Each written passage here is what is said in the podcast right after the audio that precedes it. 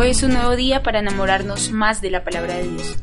Bienvenidos a un nuevo episodio de Haciendo Juntos, el devocional, con el pastor Daniel Melo.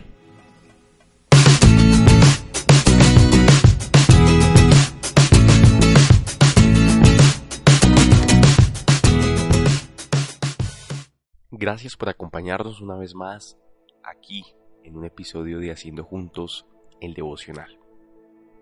Hoy vamos a hablar de un tema muy interesante, que su episodio en la vida real lo usaremos a nuestra vida cristiana como una alegoría, como una comparación, para entender uno de los hermosos propósitos del Señor y es la salvación de nuestras vidas. Deuteronomio capítulo 4, versículo 41 al 43, habla de lo que se conoce como las ciudades de refugio. Voy a leerles. Entonces Moisés reservó tres ciudades al este del Jordán, para que en alguna de ellas pudiese refugiarse el que sin premeditación ni rencor alguno hubiera matado a su prójimo. De este modo tendría a dónde huir para ponerse a salvo. Para los rubenitas designó Beser en el desierto, en la planicie para los gaditas Ramón de Galaad y para los manasesitas Golán de Basán. Pero en realidad no eran solamente tres ciudades que eran denominadas ciudades de refugio, sino que tanto al este como al oeste habían tres ciudades en cada lado de Israel.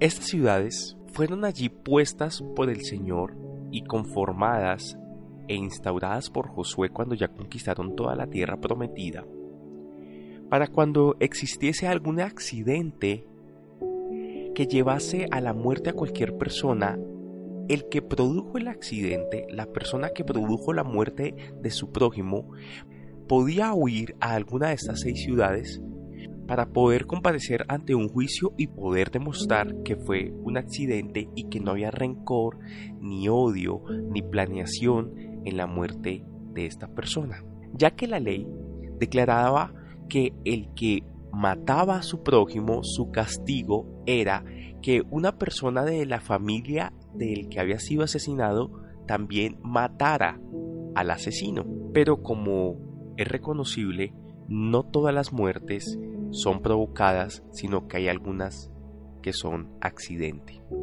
Pues bueno, en medio de la compasión, de la misericordia y del sistema judicial judío, se plantaron estas seis ciudades para que la persona que caía en este delito pudiese tener un tiempo de juicio y no ya una sentencia de muerte directa.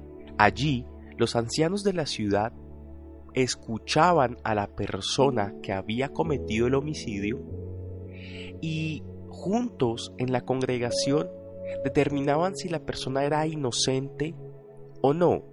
Es decir, hablando de inocencia, si la persona lo había matado por accidente o si realmente lo había matado porque lo había pensado y lo había ejecutado. Si la asamblea declaraba que la persona realmente lo había matado con premeditación y alevosía, pues su castigo era la muerte. Pero si demostraba que realmente fue un accidente, su sentencia era quedarse a vivir en esta ciudad de refugio hasta que el sumo sacerdote de la época muriera. Hasta que esto sucediese, la persona podía ser libre de la ciudad de refugio y volver con sus parientes. Pero en medio de la ley había una nota que era expresa y que todos debían conocer.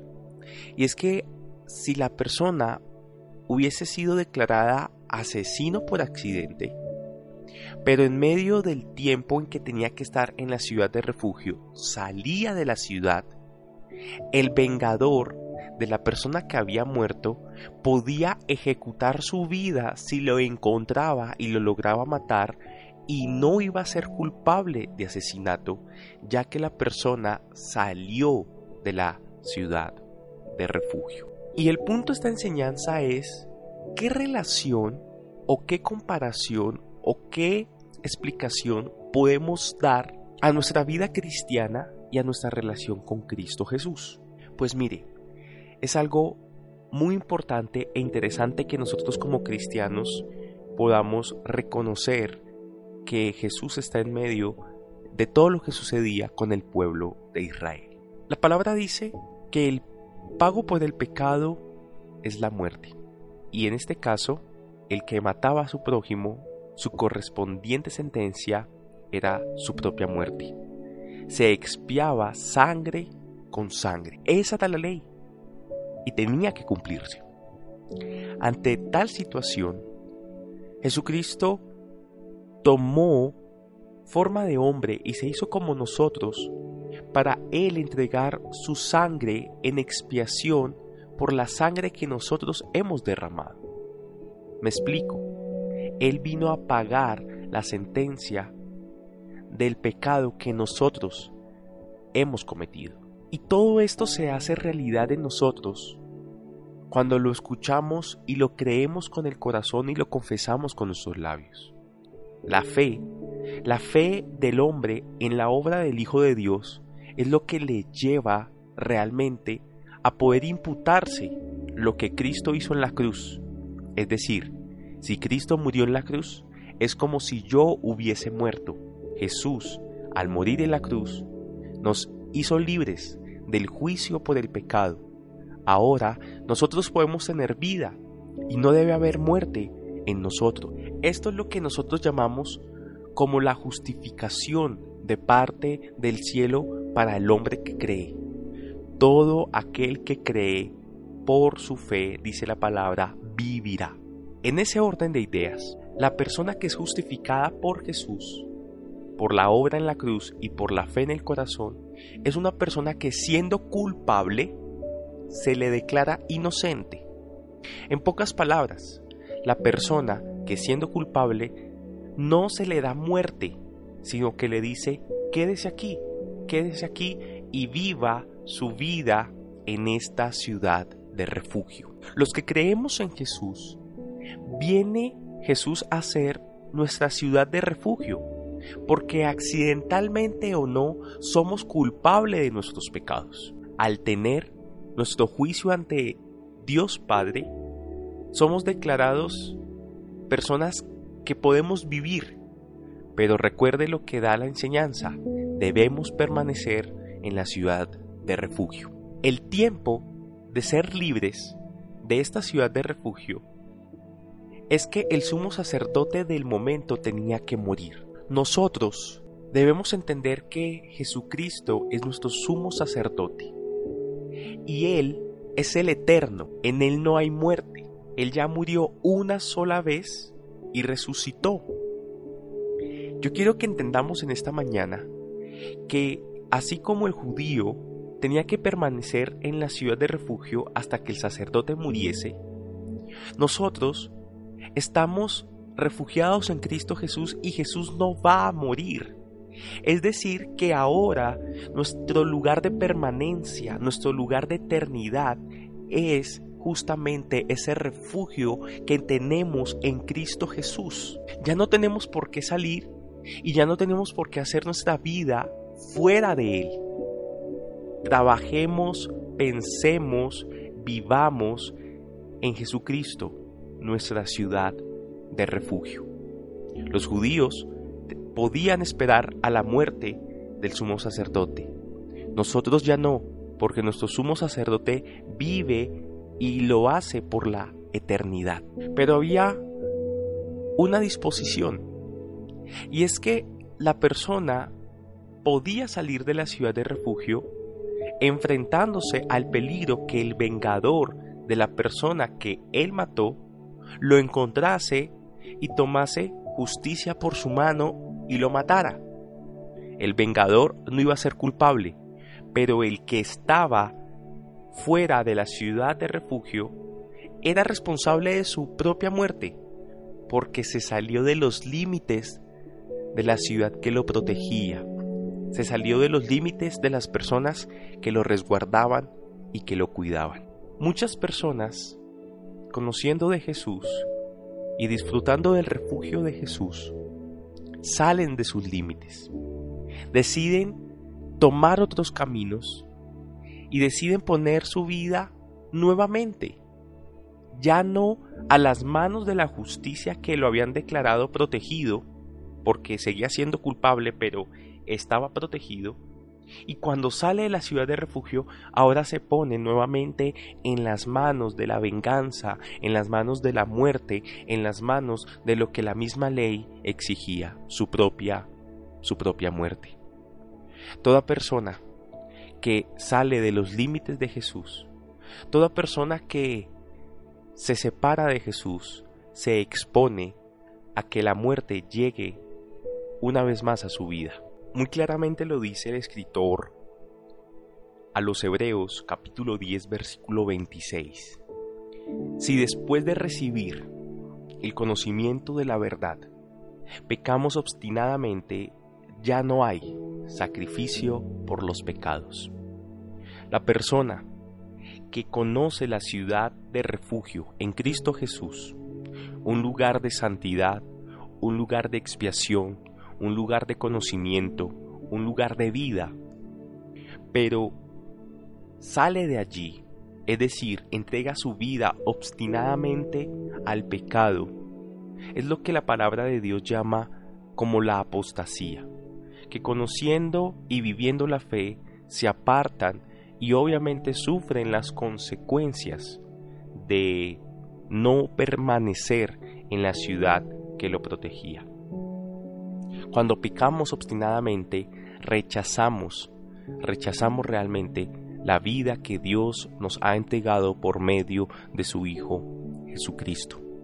La palabra de Dios dice que cuando una persona está en medio de nosotros y sale de nosotros es porque realmente nunca fue de nosotros.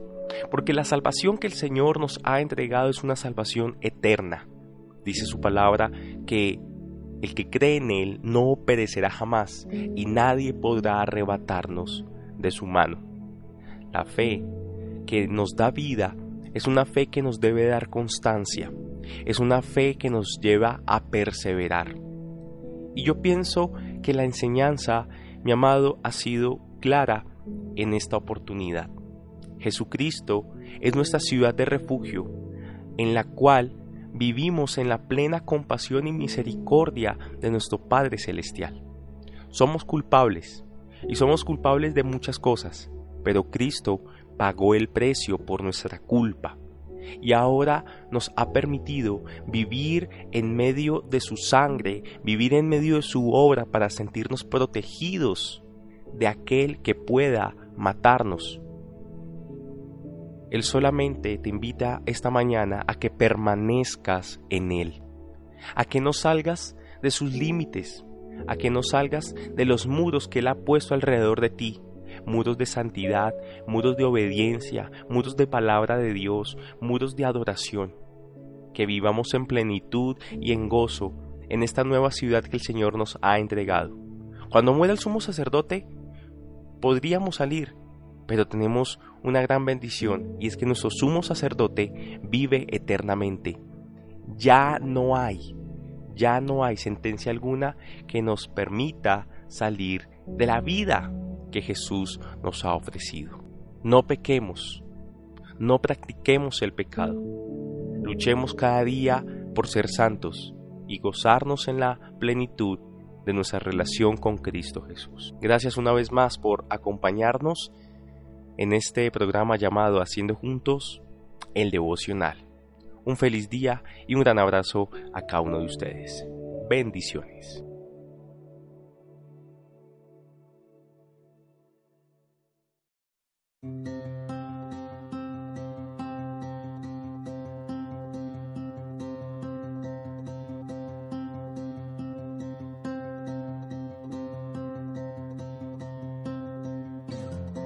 Con mis ojos en Jesús,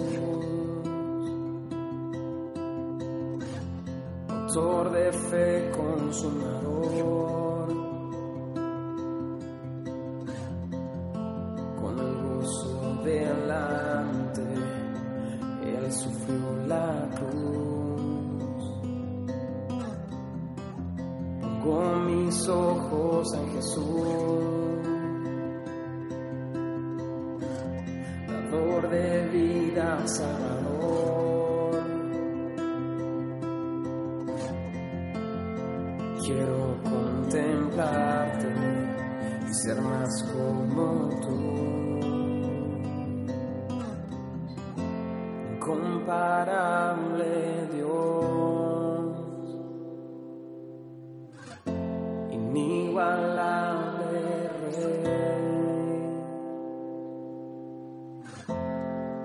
la gloria sea a ti, glorioso Salvador.